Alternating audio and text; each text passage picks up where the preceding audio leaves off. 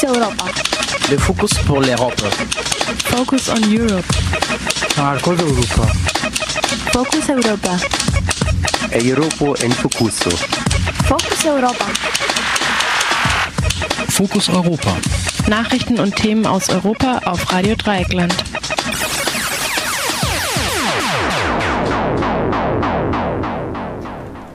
Ich begrüße euch zum Fokus Europa Magazin auf Radio Dreikland. Die Sendung geht bis 19 Uhr und behandelt europäische Themen. Es werden vier Beiträge laufen, die Mitarbeiter und Mitarbeiterinnen von Radio Dreikland vergangene Woche produziert haben. Die Themen der heutigen Sendung sind also Gewalt gegen Roma in Bulgarien vor den Wahlen. Außerdem die kühle Dame und das Biest, wie Griechenland und wir gerettet wurden. Das dritte Thema NSU-Untersuchungen in Baden-Württemberg, Strukturen des Nichtermittelns. Und zuletzt Zukunft und Politik von Syriza, Griechenland nach der Abstimmung über das Reformpaket. Bevor es zu den politischen Themen geht, gibt's noch ein bisschen Musik. Am Mikrofon ist Amundin und ich wünsche euch viel Spaß.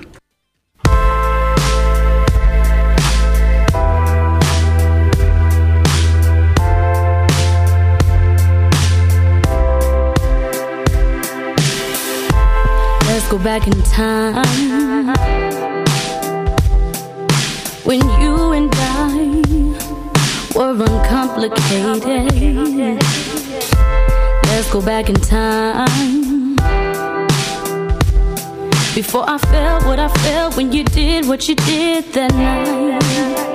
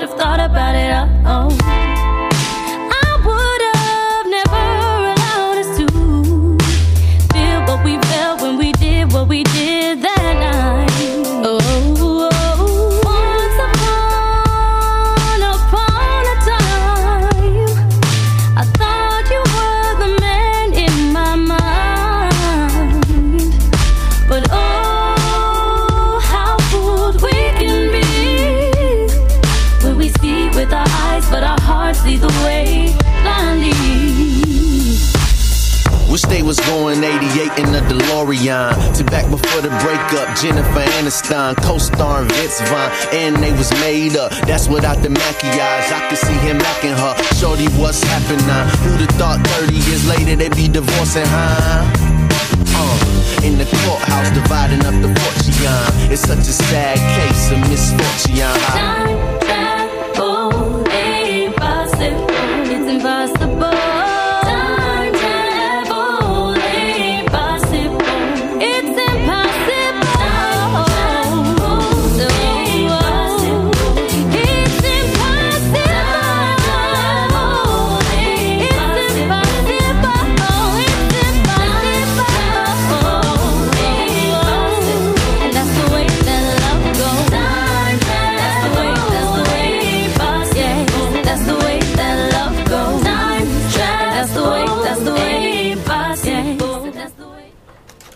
Das war Jasmine Jordan mit Time Travel. Weiter geht's mit dem ersten Beitrag.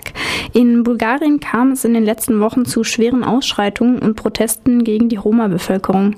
Vor allem in der Hauptstadt Sofia und im Dorf Garmen im Süden des Landes gab es zwei sehr ähnliche Fälle, bei denen erst Massenschlägereien und dann direkt am nächsten Tag große organisierte Proteste gegen angebliche Diebstähle durch Roma und illegal errichtete Häuser auftraten. Die Roma-Feindlichkeit in der Bevölkerung sei nur ein Teil des Problems, erklärt Violetta Naidenova von der Open Society Foundations. Auch die in sechs Monaten anstehenden Wahlen und der Kampf um Wählerinnenstimmen sei für die Gewaltausbrüche verantwortlich zu machen. Violetta, how is the situation Violetta, wie ist die Situation für Roma im Moment in Bulgarien? So um, the situation in Bulgaria is very worrying, and this is particularly during the during May and June Die Situation in Bulgarien ist sehr besorgniserregend. Vor allem zwischen Mai und Juni haben ethnische Spannungen zwischen Roma und Bulgarien begonnen und haben sich zu Massenprotesten und Massenschlägereien und rassistisch motivierten Attacken gegen einzelne Roma, aber auch Roma-Familien entwickelt. Viele Menschen wurden verletzt und mussten ins Krankenhaus. Wir sind sehr, sehr besorgt, dass das in weiterer Gewalt und Spannung zwischen Roma und Bulgarien endet between uh, Roma and non-Roma in Bulgaria. Problem, uh, Gibt es diese Probleme vor allem in einigen Orten oder gilt das für ganz Bulgarien? So it started uh, in May and June in two locations in Bulgaria. One is in Sofia and one is in German, a village which is south of Bulgaria. Now, it's very interesting because both conflicts turned up into mass fights between Roma and non-Roma. Es begann im Mai und äh, Juni in zwei Orten in Bulgarien, einmal in Sofia und zum anderen in Garmen, einem Dorf im Süden Bulgariens. Das ist sehr interessant, weil beide Konflikte zunächst Massenschlägereien zwischen Roma und Nicht-Roma waren sich dann aber sofort am nächsten Morgen gleich zu Massenprotesten entwickelt haben. Das war für uns sehr überraschend. Wie konnten sich zwei lokale Konflikte zu nationalen Demonstrationen an beiden Orten entwickeln? Wie aus dem Nichts hatten die Demonstrierenden folgende Forderungen. Illegal errichtete Wohnungen von Roma sollten geräumt werden. Und die zweite richtete sich gegen Roma-Dieben. Besorgniserregend ist jetzt, dass die Regierung sofort mit zwei Maßnahmen reagiert hat. Zum einen mit der Lokalisierung aller sogenannten, äh, sogenannter illegalen Roma-Wohnungen. Einige Roma haben nämlich Papiere für die Wohnungen und Häuser, andere nicht. Fakt ist aber, dass sie dort in den letzten 50 Jahren gelebt haben. Wieso entscheidet sich also die Regierung plötzlich gerade jetzt dafür, die Häuser abreißen zu lassen? Die Regierung hat in Garmen in diesem Dorf 124 illegal errichtete Häuser identifiziert. Bis jetzt wurden vier abgerissen. Am Montag sollen zwei weitere abgerissen werden. Lass mich eines noch deutlich machen. Im Moment wird diesen zwangsgeräumten Menschen keine alternative Wohnmöglichkeit angeboten. Die Menschen leben unter freiem Himmel Stimme. Das ist sehr beunruhigend, denn das ist gegen EU-Gesetze, aber auch gegen bulgarische Gesetze. Die Regierung bricht also nicht nur EU-Gesetze, sondern auch ihre eigenen, wenn sie den Roma keine neue Wohnung anbietet. Nur um das noch zu erwähnen. Bei den Zwangsräumungen am Montag gibt es in einer der Familien ein schwerbehindertes Kind. Wir können das nicht verstehen, wie die Regierung mit den Zwangsräumungen weitermachen. and this is very uh, disturbing and worrying because it is against EU law, but also national law of Bulgaria. So the government breaks its own rules, and as well as EU rules, uh, uh, by not offering alternative houses to the evicted. Just to mention that on Monday, when the next evictions will go on, in one of the family there is a child who is severely handicapped so that's that's something for us that we can't understand. How come the government would continue with evictions without thinking of um, any uh, alternative housing? Wie erklärst du dir solche Ausbrüche von Feindseligkeiten unter der Mehrheitsbevölkerung und dann als Konsequenz die Räumungen durch die bulgarischen Behörden?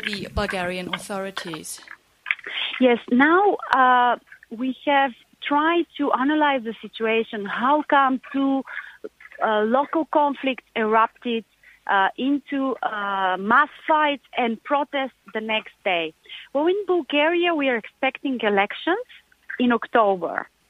And usually before elections, political parties somehow are involved in such local conflicts where there are between wir haben versucht, die Situation zu analysieren. Wie konnten lokale Konflikte zu solchen Massenprotesten werden? In Bulgarien erwarten wir im Oktober Wahlen und normalerweise sind, sind, die politischen Parteien auf die eine oder andere Weise an solchen lokalen Konflikten beteiligt, bei denen es um Konflikte zwischen Roma und Nicht-Roma geht. Und das passiert normalerweise vor Wahlen. Unsere Beobachtungen zeigen, dass beide Konflikte, Proteste an beiden Orten politisch eingefädelt wurden. Lass mich dir erklären, warum. Es ist sehr seltsam, dass an beiden Orten der Grund für die Schlägereien laute Musik war, die von der in Anführungsstrichen falschen Seite kam. Wenn man mehr äh, über Roma weiß, weiß man auch, dass Roma nicht erst seit gestern laut Musik hören, zumal sie dort bereits seit 50 Jahren oder mehr wohnen. Wie kann es sein, dass gerade jetzt die Bevölkerung entschieden hat, sie deshalb anzugreifen? Außerdem haben die Medien in Bulgarien über die Proteste berichtet und auch darüber, dass Mitglieder zweier politischer Parteien an den Protesten teilgenommen haben. Das sind die beiden rechtsextremen Parteien.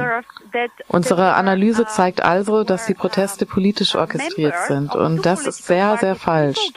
Denn wenn Politikerinnen Roma als Sündenböcke benutzen, um Stimmen zu bekommen, ist das falsch. Das ist Antiziganismus, das ist institutioneller Rassismus gegen Roma in Bulgarien.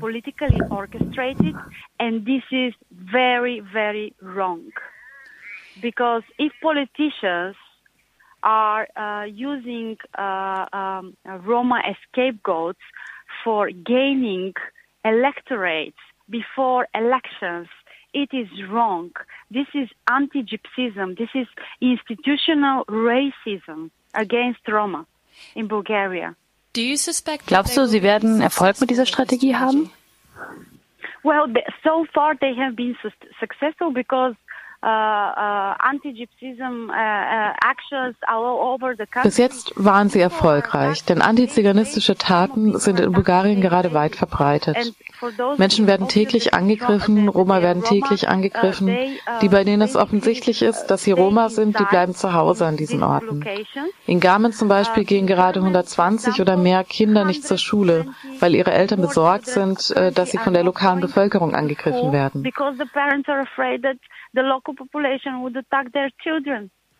And already children have been beaten since the protest started.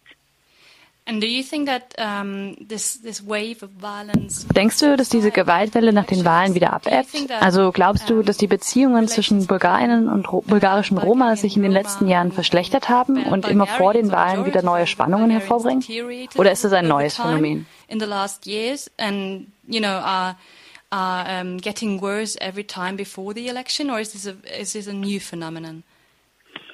Well, uh, prejudices against Roma in Bulgaria are not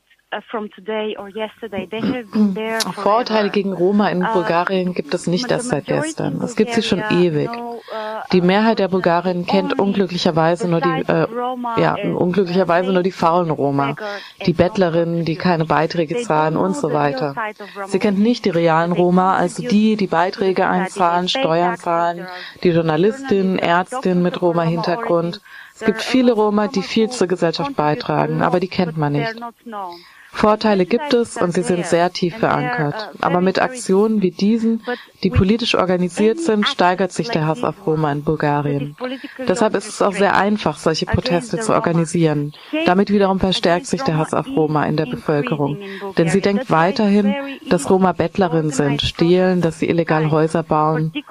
Das ist wirklich sehr beunruhigend, denn Antiziganismus verbreitet sich in Bulgarien und wird immer stärker. Wenn aus zwei lokalen Konflikten gleich am nächsten Tag große Proteste werden, müssen wir das sofort bekämpfen. Es ist also kein neues Phänomen, aber wenn es so weitergeht, ist es extrem beunruhigend und mehr Menschen werden verletzt werden. the situation erupts the next day immediately, into protest. That's something that we need to tackle immediately. So I, I'm saying it's it's not a new phenomenon, but if it's going on like this, uh, it's very very disturbing, and more people will be hurt. Greifen die bulgarischen Medien das Thema auf? Und was sagt die Regierung dazu? Was soll getan werden? Sie kann dazu ja nicht schweigen. The usual uh, media reports that we would see in Bulgaria, that we see in Bulgaria, are the ones that spe- spread hatred. Because either they will invite far-right political uh, parties to express their anti-Roma sentiments, which is heard by everyone in Bulgaria, and it is destructive for any policies, or they invite uh, sociologists, politologists, which are also anti-Roma. Medienberichte in Bulgarien verbreiten normalerweise den Hass. Denn entweder laden sie extrem rechte Parteien ein, die ihre Anti-Roma-Haltung verbreiten können, die dann von jedem in Bulgarien gehört werden können und die zerstörerisch auf die Politik wirken. Oder sie laden Soziologinnen oder Politikwissenschaftlerinnen ein, die ebenfalls antiziganistisch sind. Die Medien laden niemals äh, niemanden aus der Roma-Community ein, der oder die erklären könnte, was passiert und die andere Seite darstellen könnte sollte. Aus meiner Sicht waren die Medien bis jetzt nicht objektiv. Der Staat, du hattest mich ja nach dem Staat gefragt, indem er auf die Forderungen der Demonstrantin eingeht, gegen Roma-Diebin vorzugehen, das kann man nicht sagen, das existiert nicht. Nicht alle Roma sind Kriminelle und wenn es einige Personen gibt, dann sind diese Personen Kriminelle, aber nicht alle Roma. Der zweite Punkt, Warum haben Sie sich entschieden, diese Roma-Häuser zu zerstören, obwohl einige der Roma Papiere dafür haben? Und ohne eine Ersatzwohnung anzubieten? Das ist falsch. Beides verstößt gegen EU-Gesetze. Das große Problem in Bulgarien ist diese Anti-Roma-Haltung, die wir im Moment erleben. Selbst wenn die bulgarische Regierung versucht, Integrationsprogramme zu implementieren, wie die 2011 unterzeichneten die, nationalen, äh, die nationale Roma-Integrationsstrategie, die von der EU unterstützt wurde. Es gab einige Projekte zum Thema Wohnen, also zum Thema Sozialwohnung für Roma. Eines war in Burgas, ein anderes in Varna, beides Orte am Meer. Und beide scheiterten. Beide scheiterten, weil sich sofort die lokale Bevölkerung gegen die Regierungsentscheidung organisierte und gesagt hat, wir wollen nicht, dass Zigeuner neben uns leben. Und beide Projekte, die übrigens von der EU finanziert finanziert wurden, scheiterten wegen des Antiziganismus in der Bevölkerung, wegen des wachsenden Antiziganismus. Wir wissen nicht mit den Wahlen im Oktober, wie viele Menschen noch verletzt werden sollen zwangsgeräumt werden sollen. Was passiert mit denen, die bereits aus rassistischen Gründen angegriffen wurden? Wurden diese Taten von den Behörden verfolgt, untersucht? Was ist dabei herausgekommen? Wir haben da noch keine Ergebnisse gesehen. Und das, obwohl es bereits zwei Monate her ist, dass die Situation eskaliert ist. We don't know still how many more people need to be hurt, how many people would be evicted, and what is happening to those um, uh, that were attacked already on racial basis? Uh, uh, has the prosecutor uh, um, follows them? Uh, has uh, the prosecutor investigated those? What is the decision? We haven't seen that so far, and there is more than two months when this escalation started. Das ist eine sehr beunruhigende Situation. Danke, Violetta, dass du uns darüber berichtet hast. Wir werden unsere HörerInnen im Laufe der anstehenden Wahlen weiter darüber informieren. Vielen Dank. Das war ein Interview mit Violetta Naidenova von der Open Society Foundations über die Gewalt in Roma in Bulgarien vor den Wahlen. Gegen Roma in Bulgarien vor den Wahlen. Vergangenen Montag hat der Europäische Gerichtshof für Menschenrechte eine Eilverfügung gegen den geplanten Abriss weiterer Häuser in Garmen erlassen. Es soll demnach keine weiteren Räumungen und Abrisse geben, bis alternative Unterkünfte für die betroffenen Kläger und Klägerinnen gesichert seien. Wie die Situation aber jetzt ist und weitere Informationen dazu gibt es in Beiträgen und Interviews äh, auf rdl.de. Weiter geht's mit dem Song Hello Trip Amarillo.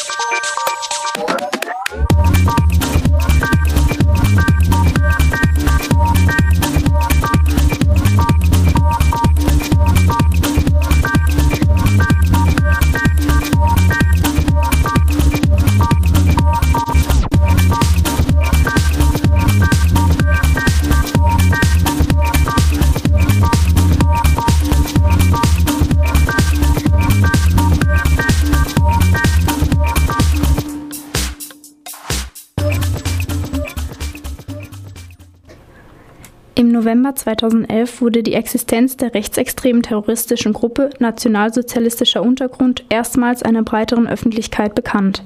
Die brutalen Morde, welche von der Gruppe zwischen 2000 und 2007 begangen wurden, haben abermals auf erschreckende Art und Weise aufgezeigt, welche Gefahren von der rechtsextremen Szene hierzulande ausgehen.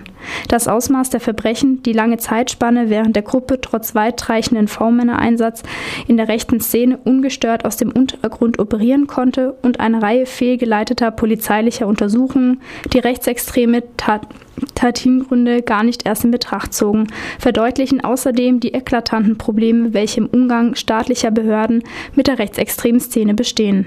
Wie unter anderem auch von RDL regelmäßig berichtet, wird das Versagen der staatlichen Behörden auch im Zuge des baden-württembergischen Untersuchungsausschusses, der sich mit dem Jahr 2007 in Heilbronn begangenen Mord an der Polizistin Michelle Kiesewetter beschäftigt, immer wieder offenbar. Filmfaktum hat daher das unabhängige journalistische Rechercheprojekt Heilbronn-Komplex ins Leben gerufen, das zum Ziel hat herauszufinden, inwiefern im Kontext der zahlreichen Ermittlungspannen von einer Struktur des Nichtermittelns gesprochen werden kann. Im Interview wurde mit dem Freiburger Journalisten und Filmemacher Peter Ohlendorf gesprochen, der das Rechercheprojekt initiiert hat. Was genau ist denn mit dieser Strategie des Nichtermittelns gemeint? Ja, die Frage ist ja grundsätzlich und deswegen behaupten wir es nicht so, dass es die gibt, sondern wir fragen uns eben, ob es so eine Strategie des Nichtermittelns mhm. gibt. Wir nennen das die Struktur des Nichtermittelns, weil einfach in meinen Augen ungeheuerlich ist, wie da liegen ja mehr als 30 Jahre zwischen dem Oktoberfestattentat und dem Mord an Michel mhm. Kiesewetter in Heilbronn, dass sehr ähnlich wieder nicht ermittelt wird, Spuren liegen gelassen werden, obwohl es eindeutige, sagen wir auf jeden Fall sehr sich aufdrängende Hinweise gibt, dass da mehr Menschen beteiligt waren. Und deswegen ziehe ich zum Beispiel auch, und ich glaube, ich bin da nicht der Einzige, der sich mit diesem Thema beschäftigt und dann auch die Frage stellt, waren es wirklich Uwe Mundlos und Uwe Böhnhardt, die in Heilbronn Michel Kiesewetter umgebracht haben? Auch diese mhm. Frage ist bis jetzt nicht wirklich geklärt und dem versuchen wir nachzugehen und wir versuchen ganz bewusst die Brücke zu schlagen zum Oktoberfestattentat, weil wir uns eben die Frage stellen, wie kann es das sein, dass immer wieder Spuren nicht weiterverfolgt werden, die vielleicht weitere Aufschlüsse über die rechtsextreme, rechtsradikale Szene geben können? Und ähm, wie geht ihr denn bei euren Recherchen genau vor? Also habt ihr ähm, Zugang zu den Protokollen des Untersuchungsausschusses beispielsweise oder ähm, ja, was, was sind äh, eure genauen Recherchetätigkeiten? Wie, wie gut ist der Zugang? Von wem werden euch Steine in den Weg gelegt? Vielleicht dazu noch eine kurze Zusammenfassung. Also ein, ein großer Stein ist schon der, der äh, wirklich schon als Felsbrocken im Weg liegt. Wie kriegen wir sowas finanziert? Weil wir sagen, wir wollen das absolut unabhängig machen. Und diese Art der Arbeit äh, findet auch bei den meisten Kolleginnen und Kollegen äh, eher, ja, da, da, ernten wir sehr viele Fragezeichen nach dem Motto, was macht ihr denn jetzt eigentlich als Endprodukt? Dann, dann sagen wir, wir wissen es nicht. Wir kennen ja noch nicht mal den Stoff. Wie wollen wir dann sagen, wir machen einen Film, was ja unser originäres Geschäft ist, oder wir machen eine Publikation, wir schreiben ein Buch, weil wir dazu gar nicht die Bilder finden können, um es ordentlich in einen Film zu packen. Sprich, da sind ja schon wieder die nächsten Fragen. Wir sagen jetzt einfach nur mal Recherche. Wir versuchen tiefer zu gehen und wo versuchen wir tiefer zu gehen? Natürlich sind wir in den Untersuchungsausschüssen Baden-Württemberg und Thüringen präsent.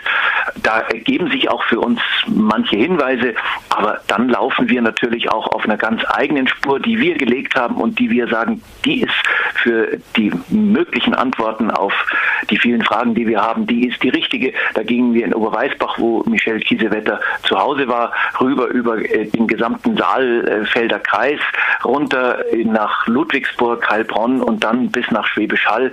Das halten wir für die ganz entscheidende Spur, auf der äh, die Nazis rund um NSU sich auch bewegt haben. Da müssen wir uns ja auch die Frage stellen, wie groß ist denn dieses Feld, äh, das den mhm. NSU unterstützt hat. Das ist mal so die Trasse, die wir versuchen, äh, recherchemäßig abzudecken. Und wie wir es dann genau machen, da muss ich jetzt hier natürlich einfach meinen Mund halten, weil mhm. da würden wir zu viel verraten. Okay. Ähm, jetzt gibt es ja noch, du hast ja vorher auch schon gesagt, ähm, ihr, ihr, seid nicht die Einzigen, die sich die Frage stellen, was ähm, genau dahinter steckt. Ähm, und ähm, Ja, es gibt ja noch viele andere Einzelpersonen und Gruppen, die eigene Nachforschung anstellen. Ich habe zum Beispiel im Internet diese Seite NSU Leaks gefunden. Ein Vertreter war auch irgendwie in einem Film letzte Woche auf äh, Dreisat präsent und hat dann beispielsweise den Selbstmord von Mundlos und Böhm hat nachgestellt und aufgezeigt, dass es so nicht funktioniert haben kann. Gleichzeitig distanziert, äh, distanziert sich diese Seite wiederum von dem Journalisten Thomas Moser, der letzte Woche auch im Rahmen einer Podiumsdiskussion in Freiburg war, über die wir berichtet waren. Das heißt, ähm, ja, da wird zum Beispiel auf der Seite gesagt, dass er linke Propaganda vertritt und dadurch die Ermittlungen systematisch verdunkeln würde. So sinngemäß wurde das gesagt auf dieser NSU-Leaks-Seite. Das heißt, es scheint da unglaublich viele Initiativen zu geben, die teils konträre Ansätze vertreten und eben unterschiedliche Motive hinter diesem Nicht-Ermitteln vermuten. Bei der Podiumsdiskussion letzte Woche waren beispielsweise auch einzelne Personen, die ähm, ja, ähm, Thesen vertreten haben, wie beispielsweise, dass eine Art pädophilen Bündnis äh, von verschiedenen einflussreichen Personen dahinter stecken könnte oder dass Verbindung mit der NATO bestehen könnte. Es gibt ja auch viele ja, sogenannte Verschwörungstheorien, jedenfalls unterschiedliche Ansätze, ähm, da zu recherchieren. Wie weiß man eigentlich in diesem ganzen Durcheinander noch, welche Rechercheergebnisse man ernst nehmen kann, welche nicht und mit wem arbeitet ihr da zusammen, falls ihr noch mit anderen Leuten zusammenarbeitet und von wem distanziert ihr euch? Also wir sehen erstmal es als wichtig an, dass möglichst viele sich damit beschäftigen. Und äh, ich bin der Meinung, dann kann jeder mal seine These versuchen weiter zu verfolgen. Und ja, die Ergebnisse auf den Tisch legen. Ich merke, dass da natürlich unglaublich viele Strömungen unterwegs sind, die sich zum Teil auch wirklich dann gegenseitig behindern, möchte ich schon fast sagen, statt äh, sich zusammen an einen Tisch zu setzen und zu sagen, wir haben die These, ihr habt die These und mhm. jetzt lasst uns doch einfach mal gegen, gegeneinander unsere Thesen abklopfen und äh, mal auch dieses ganze boah, da muss ich schon wieder tief durchatmen, diesen ganzen ideologiebelasteten Raum dahinter hinter uns lassen. Ja? Und äh, da komme ich zum nächsten, was ich ganz fürchterlich finde. Ich bin Journalist und lehne Verschwörungstheorien rundweg ab. Die werden uns nicht weiterhelfen. Und da sind sehr krude Dinge unterwegs. Das halte ich dann auch schon wieder für sehr gefährlich, weil das merke ich auf unserer Filmtour mit dem Film, den du ja erwähnt hast, Blut muss fließen, Undercover unter Nazis, mhm. wo wir ja regelmäßig Filmgespräche haben, dass jetzt ähm, zunehmend das Publikum den Glauben an die Institutionen der Demokratie verliert und äh, durchaus bereit ist, auch in krude Thesen hineinzugehen. Und das macht mir persönlich echt richtig Angst, weil damit bereitet man den Boden für all die, die das dann wieder nutzen, nämlich die, die diese Demokratie nicht haben wollen, die wieder ein anderes System hier in Deutschland etablieren wollen. Da war nicht ganz massiv davor. Und deswegen versuchen wir in Kooperation mit anderen ähm, an unsere Fragestellung heranzugehen und auch durchaus anderen Fragen zu stellen, wo vielleicht mhm. ja jemand sagt, nee, wir kapieren das und das aber bei euch überhaupt nicht. Warum stellt ihr so eine Frage? Das bringt uns ja nur weiter. Aber ich muss auch auf der anderen Seite sagen, wir finden da unglaublich wenige, die die Offenheit haben, genau das zu tun, dass wir als eine Recherchegruppe uns verstehen und dann, wir können ja durchaus getrennt marschieren, wie man so schön sagt, aber am Ende unsere Sachen zusammensetzen, zusammenlegen und versuchen, eine Conclusio zu finden. Da merke ich, da wird es dann wieder sehr eng. Ich verstehe es überhaupt nicht. Mhm. Du hast ja gerade eben ähm, auch erzählt, dass du im Rahmen der Vorführung des Films Blut muss fließen viel in Deutschland unterwegs bist. Ich glaube, das waren mehr als 1000 Vorführungen in den letzten Jahren, ja. wenn ich das richtig in Erinnerung habe. Ja, das stimmt. Ja. Ähm, das heißt, da ähm, schätze ich mal, dass du auch viele Einblicke äh, bekommst, wie es mit der rechtsextremen Szene, also einfach über die vielen Gespräche, die da geführt werden im Anschluss an den Film, wie es mit der rechtsextremen Szene in verschiedenen äh, Gegenden Deutschlands steht. Es gab jetzt ja kürzlich auch den neuen Bericht vom Bundesamt für Verfassungsschutz, ähm, der ähm, auch neben einer zunehmenden Gefahr durch islamfundamentalistische Bewegungen hervorgehoben hat, dass die rechtsextremistisch motivierten Gewalttaten stark zugenommen haben, wobei man da ja auch davon ausgehen kann, dass dieser äh, ähm, Verfassungsschutzbericht auch wahrscheinlich nicht mal alle ähm, äh, Gewalttaten, die rechtsextremistisch motiviert sind, enthält. Ähm, ja, es gab, ähm, ja, genau, wurde unter anderem ähm, die ähm, Angriffe auf Flüchtlingswohnheime, also der enorme, äh, der enorme Anstieg der Angriffe benannt im Vergleich zu den letzten Jahren. Da, ja, genau, würde ich dich jetzt einfach mal statt irgendwie jetzt nach ganz Deutschland zu schauen, nochmal konkret fragen, wie da deine Einschätzung in Bezug Auf Baden-Württemberg eigentlich aussieht. Also ähm, gibt es hier starke Veränderungen in den letzten Jahren? Also sind es eher rechtspopulistische Strömungen? Ist auch die rechtsextreme Szene, ähm, hat den starken Zuwachs erhalten oder werden die Gewalttaten einfach stärker wahrgenommen? Wie hat sich das deiner Einschätzung nach in den letzten Jahren verändert in Baden-Württemberg? Also eine, eine, genaue Bilanz kann ich da jetzt so mhm. nicht auf den Tisch legen und sagen, das und das sind die Zahlen. Ähm, aber eins ist unstrittig, Baden-Württemberg ist nicht, ähm, ja, oder ist ein, ist ein Bundesland, in dem durchaus Nazis sehr gut Fuß fassen konnten. Das zeigt ja auch schon die Spur, die ich vorher beschrieben habe, äh, runter aus Thüringen kommend bis nach Schwäbisch Hall, ähm, wie sich eben da einfach eine ganz starke Nazi-Bewegung ähm, ja, hat etablieren können und auch dann Strukturen aufbauen konnte. Und das gilt für andere Regionen in Deutschland ganz genauso. Also der Zollern-Albkreis beispielsweise, in dem ich gerade erst mit dem Film, gerade erst vor ein paar Wochen mit dem Film war und es schon viele Schwierigkeiten gab, den mhm. Film dort überhaupt präsentieren zu können. Ja, ich will das jetzt gar nicht im Näheren schildern. Und dann eine Vorführung doch tatsächlich stattfinden konnte in einem kleinen Ort in Burladingen. Der Kinobesitzer hat sich dann bereit erklärt und Tage später waren im ganzen Ort Nazischmierereien. Das ist das eine, was erschreckend ist. Das andere ist, wie dann die Zivilgesellschaft erstmal reagiert hat, nämlich gar nicht, sich nicht an die Seite des Kinobesitzers gestellt hat. Mir sogar berichtet wurde, dass es Statements gegeben haben soll nach dem Motto, wenn ihr so einen Film hier zeigt, braucht ihr euch doch gar nicht zu wundern, dass es dann zu Schmierereien kommt. Und das ist etwas, was wir immer wieder auf dieser Tour erleben in Deutschland, dass die Zivilgesellschaft auch ihren Part nicht übernimmt, dass sie nicht klar Stellung bezieht und damit schon wieder wieder auf eine andere Art und Weise, aber eindeutig ähm, Nazis den, den Boden bereitet. Eins ist vollkommen unstrittig. Wir müssen uns klar aufstellen, klare Ansagen machen, die Räume für Nazis zumachen. Und dann werden wir auch erfolgreich sein. Das heißt aber auch Engagement. Mhm. Ähm, Peter, wir sind jetzt leider gleich schon am Ende der Sendung. Ich hätte noch eine abschließende Frage und zwar, soweit ich gesehen habe, äh, auf eurer Homepage seid ihr noch auf der Untersuch, äh, auf der Suche nach Unterstützung. Du hast auch vorher schon angemerkt, dass es äh, vor allem noch finanzieller Unterstützung für das Projekt bedarf. Gibt es auch die Möglichkeit von einer nicht finanziellen Unterstützung oder Beteiligung an den Recherchen oder genau, wie kann man euch unterstützen? Wie ich schon gesagt habe, wir sind froh um alle Hinweise und äh, da sind uns auch keine Wege zu weit. Wir haben jetzt äh, glücklicherweise über die Zeitschrift M von Verdi, äh, die ja nun wirklich im publizistischen Bereich auch sehr stark vertreten ist, ein paar äh, Antworten bzw. Anfragen bekommen bzw. Statements von Menschen, die auch in dem Bereich NSU unterwegs sind und jetzt vielleicht nicht so dicht recherchieren, aber das eine oder andere im Kontext ihrer Arbeit beizutragen haben. Natürlich Natürlich ähm, nehmen wir mit ihnen Kontakt auf. Natürlich versuchen wir uns dann zu treffen, wenn es ernsthafter ist. In diesem Sinne jeder willkommen bei uns, äh, der die uns entsprechend mit Informationen versorgen kann und vielleicht auch dann mit dabei ist bei unserer Arbeit. Ihr hörtet ein Interview von Radio Dreieckland mit dem Freiburger Journalisten und Filmemacher Peter Ohlendorf über die Strukturen des Nichtermittelns in den NSU-Untersuchungen.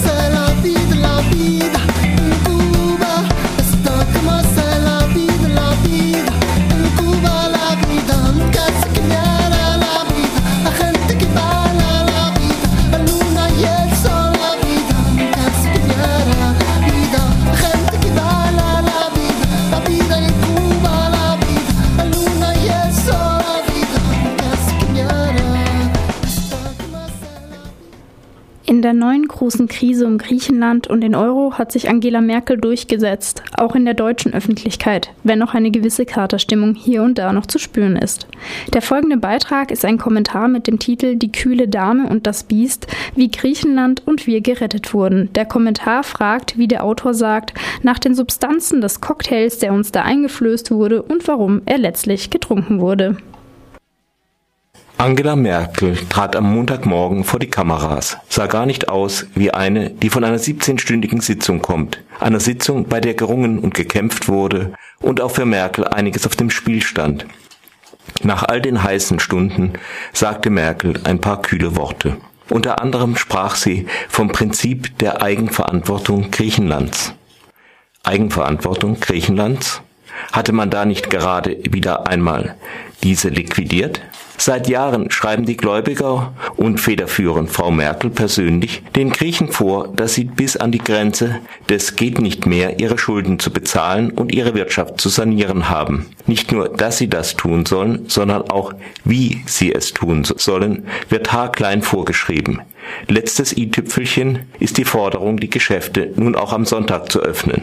Das wird die verarmten Griechinnen und Griechen nun sicher dazu bewegen, am Sonntag gleich nach dem Gang in die orthodoxe Kirche in die Geschäfte zu rennen und Geld auszugeben, wovon dann wieder die Einnahmen aus der zu erhöhenden Mehrwertsteuer steigen, die Wirtschaft wächst, Zins und Tilgung werden gezahlt. Man sieht ein integrales Konzept. Dazu kommt nun wieder die Troika zurück in alle Ministerien. Eigenverantwortung sieht anders aus. Mit der Einrichtung eines Treuhandfonds, der griechischen Staatsbesitz im Wert von 50 Milliarden Euro veräußern soll, wurde der griechischen Regierung und dem Parlament gerade noch etwas mehr Eigenverantwortung weggenommen. Doch Merkel lügt nicht. Sie meint nur etwas anderes als wirkliche Eigenverantwortung, nämlich, dass Griechenland kein Geld gegeben und keine Schulden erlassen werden. Ihr Publikum versteht sie natürlich insgeheim. Dazu das hübsche Wort Prinzip. Soll heißen, kein Nachgeben, keine echten Verhandlungen, wir geben Griechenland nix. Auch das versteht das Publikum sicherlich. Nur wo bleibt dann das andere schöne Wort? Griechenlandrettung? Ist es nicht edel, jemanden in Not zu retten? Aber wenn Griechenland nichts gegeben wird, wird es dann gerettet? Ja, vielleicht indirekt, indem man anderen gibt, ihm, ihm die Schuldenlast von den Schultern hebt. Doch was man immer davon hält, Griechenland hätte doch auch so etwas Hilfe nötig. Doch dagegen steht das Wort vom Prinzip der Eigenverantwortung. Sollten wir Merkel vielleicht wieder falsch verstehen? Meint sie vielleicht nicht eher unsere Rettung von dem Problem Griechenland? Eine Wortzusammensetzung wie Griechenlandrettung kann man im Deutschen nicht in dieser Weise umdeuten. Doch festzustellen ist, dass der Bestandteil Griechenland in dem Wortschmodder Griechenlandrettung offenbar sehr wenig Gewicht hat. Das Gewicht ist so gering, dass es kaum noch auffällt, dass Merkel, um zu Hause ja nicht missverstanden zu werden, von Euro-Rettung spricht. Auch das ist ein Begriff, der mehr verschweigt, als er sagt. So suggeriert er, dass es nur Merkels Weg zur Bewahrung der gemeinsamen Währung gibt. Der Begriff Bankenrettung war seinerzeit ehrlicher, da hörte man gleich, um was es ging. Da ist noch ein Wort in Merkels Mund, Vertrauen. Vertrauen muss wieder hergestellt werden, natürlich durch die anderen, was impliziert, dass man selbst da kein Problem hat, vertrauenswürdig zu sein. Nur verdient Vertrauen, wer schon die Worte so weit verdreht, bis sie für das Gegenteil ihrer landläufigen Bedeutung stehen. Aber selbst mit dieser Kritik sind wir Merkel bereits schon wieder etwas auf ihren Leim gegangen. Wörter wie Vertrauen oder Enttäuschung bringen den Konflikt auf eine zwischenmenschliche Ebene. Es ist nicht die menschliche Ebene der darbenden griechischen Rentnerin, es ist die Ebene der Politiker, wobei unsere Politiker und diejenigen, die ihnen in der EU beistehen, die ehrlich Bemühten sind, während die Griechischen allemal die Fidus sind. Zu der Inszenierung des deutschen Durchmarsches bei den Verhandlungen mit Griechenland gehörte dann auch der böse Schäuble während sich Merkel zurückhielt und von schwierigen Verhandlungen erzählte. Da fragte Spiegel schon mal leise, wer möchte jetzt an Merkels Stelle sein? Die langen Sitzungen verstärken das Mitleid. Wer mag das schon? Merkel bleibt das Leid, Die Aggressivität hat sie an ihren Finanzminister dirigiert und der spielt voll mit. Einst hat Merkel Schäuble ziemlich rüde mitgespielt, doch nun tritt er an ihrer Seite als der Minister gnadenlos auf. Hoppla, kann auch ein mächtiger Finanzminister einfach so mit seinen Papieren fuchteln und Schritte von vielleicht historischer Dimension machen, ohne dass das im Detail mit Merkel abgesprochen ist? Das Paar ist gnadenlos, und zwar sowohl gnadenlos gegenüber Griechenland als auch gnadenlos inszeniert. Dass Syriza bei ihrem improvisierten Referendum Schäuble zur Zielscheibe gemacht hat, hat dieser Inszenierung noch unfreiwillig Vorschub geleistet. Vielleicht wird Politik immer ein wenig so inszeniert. Doch das ist kein Grund, sich von der Inszenierung gefangen nehmen zu lassen. Aber genau das ist mit einem großen Teil des Publikums geschehen, sowohl an den Bildschirmen wie in den Redaktionsstuben. Aber ist das Publikum nur betrogen und oder greift es nicht auch gerne nach so einer Inszenierung? Bauchpinselt das doch dem deutschen Nationalismus. Sorry, es gibt ihn. Und außerdem hilft uns das Ganze doch ein wenig, die Wirklichkeit zu verdrängen vor der wir alle hilflos stehen. Nur das könnte nicht, nicht nur den Griechinnen und Griechen einmal auf die Füße fallen. Der Kommentar ist die persönliche Meinung des Autors Jan und nicht mit der Redaktion abgesprochen. Das war ein Kommentar von einem RDL-Mitarbeiter, der über Merkels Auftreten in der Griechenland-Krise sprach.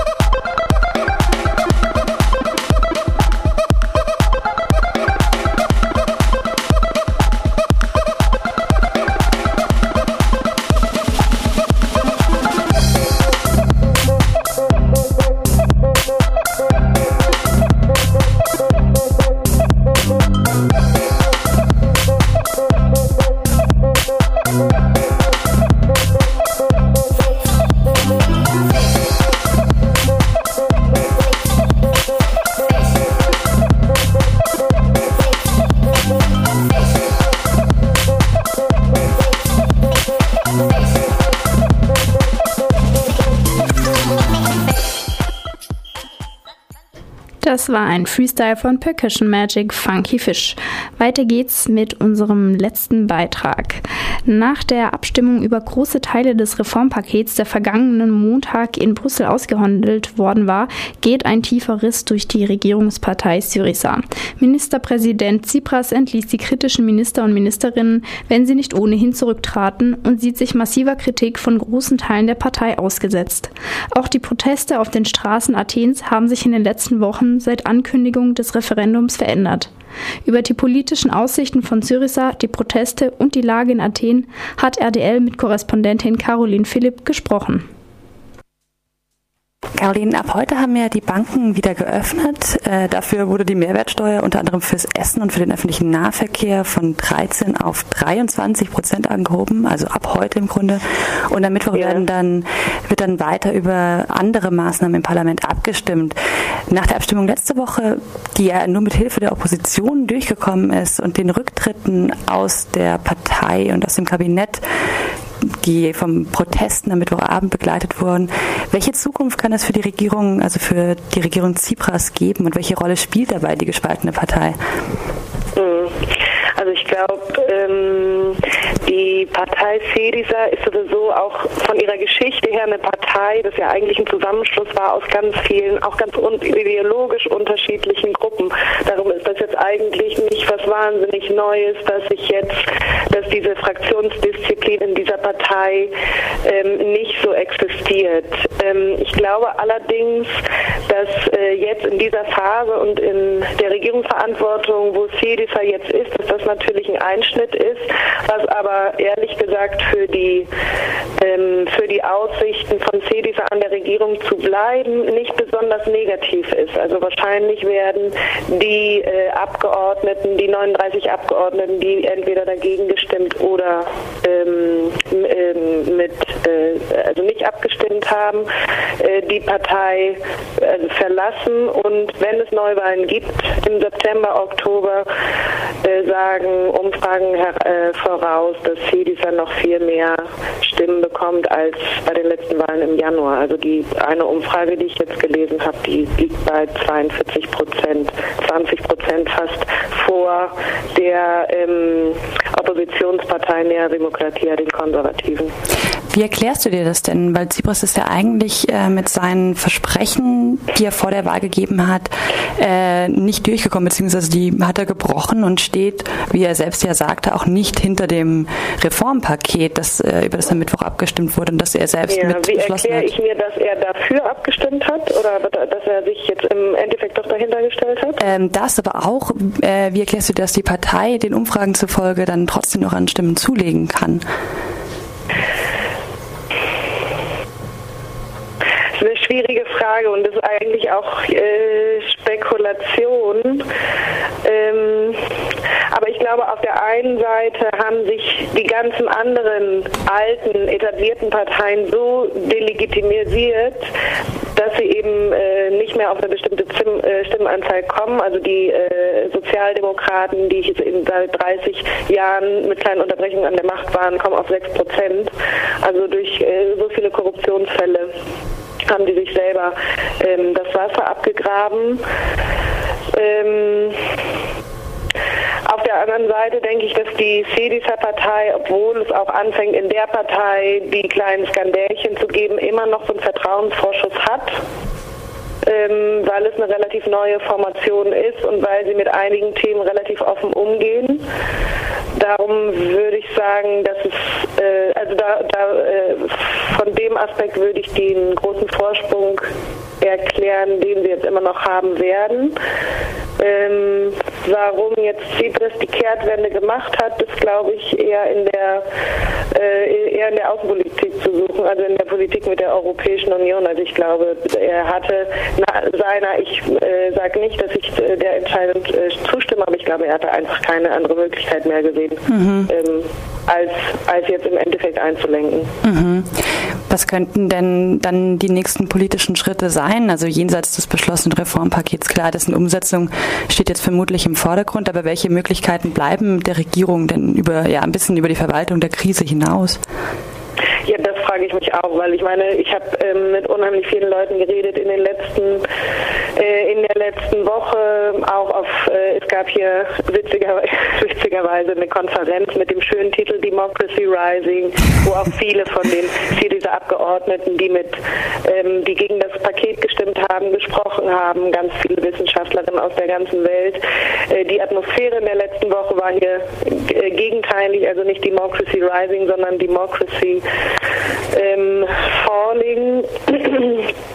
Aber ähm, das war nochmal die, die Ausgangsfrage? Ja, welche, ich hatte gefragt, welche Möglichkeiten die Regierung jetzt überhaupt hat und was nächste Schritte ah, ja, sein genau. könnten. Und ähm, ich glaube, dass viele auf dieser, darum bin ich darauf gekommen, dass viele auf der Konferenz eben darauf auswandern, dass, dass sie sagen, okay, ähm, der hat jetzt, der hat jetzt unterschrieben, aber vielleicht kann er dann in der Umsetzung doch noch so ein bisschen links sozialdemokratischen Turn schaffen und die Maßnahmen eben nicht so umsetzen, wie die vorgegeben sind von den äh, Geldgebern. Allerdings haben die Geldgeber durch die ähm, Erfahrungen, die sie auch in den letzten äh, fünf Jahren mit den Griechen gemacht haben, jetzt eine so starke Kontrolle durchgesetzt von den einzelnen Maßnahmen, dass ich da eigentlich relativ wenig Spielraum sehe. Also ähm, jedes Gesetz, was ähm, jedes Gesetz, was irgendwas zu tun hat mit einer Finanzgesetzgebung, mit ökonomischer Gesetzgebung, muss abgenickt werden von der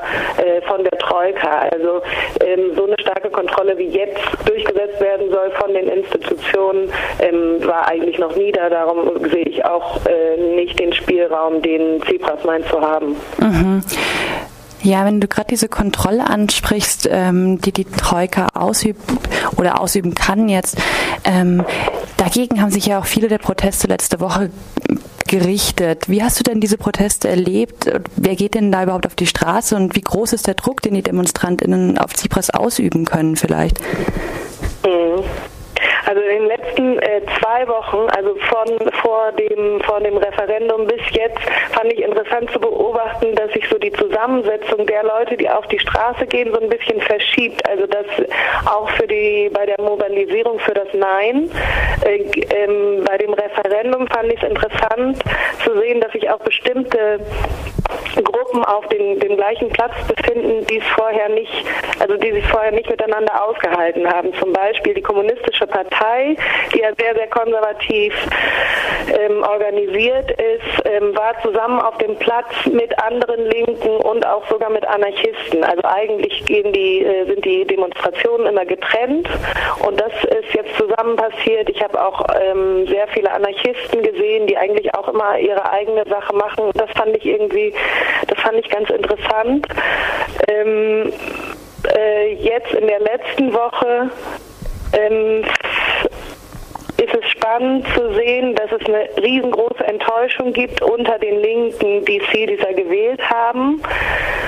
Ähm, was aber auch damit zusammenhängt, dass eine sehr große Hoffnung auf der einen Seite in die Syriza als Regierungspartei gelegt wurde, auf der anderen Seite ähm, denke, also beurteile ich das auch so, dass es so eine bestimmte mit, äh, mit einer bestimmten Naivität zu tun hat. Also natürlich, wenn man auch die letzten sechs äh, Monate beobachtet hat, weiß man, in was für Zwängen sich erstens die Partei ähm, befindet.